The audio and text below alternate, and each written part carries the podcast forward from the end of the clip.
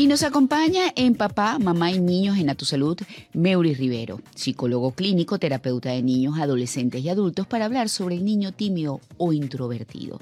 ¿Cuáles son las diferencias entre estos, es decir, entre el tímido y el introvertido, y cómo podemos ayudarlos para que tengan un buen desenvolvimiento y se adapten perfectamente a su entorno desde el punto de vista social? Gracias por estar con nosotros, Meury. Buenas tardes, María Laura. Gracias a ustedes por la invitación. Un placer compartir contigo y con tu audiencia. ¿Se podría hablar de, diferencias, Meuri, entre un niño tímido y un niño introvertido? la timidez es una de las características de la introversión. Eh, sin embargo, va a depender mucho de la teoría. Algunos teóricos sí lo separan. La mayoría, pues, lo que apunta es que es una característica dentro de la introversión. Eh, pero, sin embargo, va a depender en realidad eh, si esto es un tema de preocupación, es el nivel o el grado con que se manifiesta. Es decir, si tenemos un niño profundamente tímido, eh, que se paraliza en una exposición, por ejemplo, o que no es incapaz de levantar la mano cuando tiene una duda, o que no puede relacionarse con sus compañeros de clase, ahí es un, elemento preocupante. Pero eh, que hayan ciertas circunstancias en las que un niño muestre timidez, incluso un niño con un de, digamos, con habilidades sociales adecuadas puede tener espacios donde se sienta, no se sienta cómodo y se muestre tímido. Es decir, ni la timidez ni la introversión son algo que, se califique como malo, anormal, atípico o que sea causa de alarma. ¿ok? Siempre y cuando esto no genere malestar en el niño ni entorpezca su sano desarrollo. ¿Sí? Claro. Ahora, este, los papás, ¿cómo pueden ayudar? Y en todo caso, me imagino que también educadores nos están escuchando. ¿Cómo deben accionar ambos?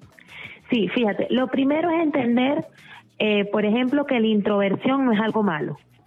Durante muchos años hubo la mala concepción de que ser extrovertido era lo bueno y ser introvertido era un defecto. ¿no? Y de hecho se vendía mucho la idea de mete a tu hijo en todos los talleres y todas las cosas del mundo para que deje de ser introvertido, ¿no? Eh, la introversión y la extroversión no son una patología, así que no tienen que ser curadas son simplemente rasgos de personalidad. Es decir, hay personas que tienden más a un lado o al otro. ¿Qué es el introvertido?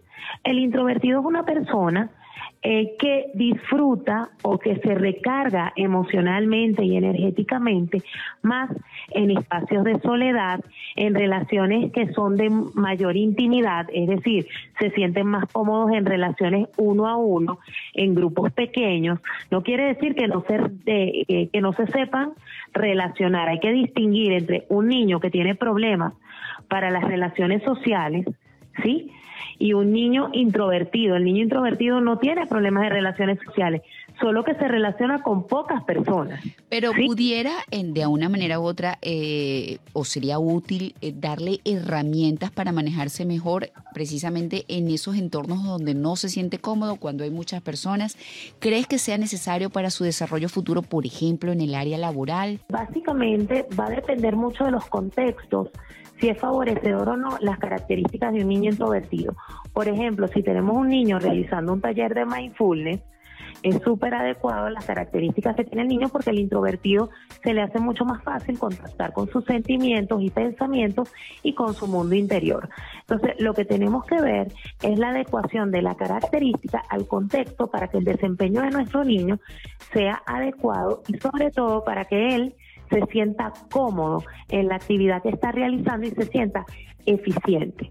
Entonces, por ejemplo, el poder acompañarles, el mostrar que hay espacios donde ellos pueden manifestarse abiertamente, que sus ideas son importantes, que tenemos la disposición de escucharles, el brindarles esa seguridad para poder manifestarse en públicos un poco más grandes y de ser necesario llevarlos a talleres o espacios de socialización más amplios para que se vayan haciendo de las herramientas necesarias para discursivas ¿no? y, emocionales para manejarse con grupos más grandes, por supuesto que es súper necesario y además súper nutritivo, porque no siempre van a estar en espacios reducidos y con grupos pequeños.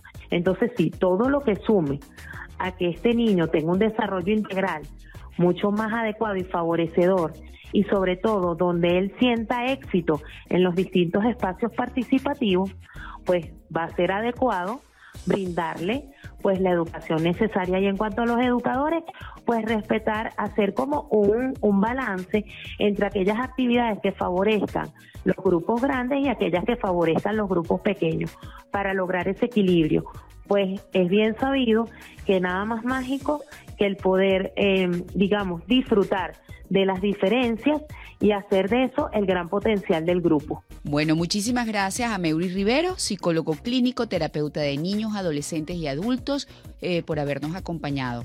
Eh, sus redes sociales, arroba psique piso vida, que piso vida, que piso vida, que piso vida, que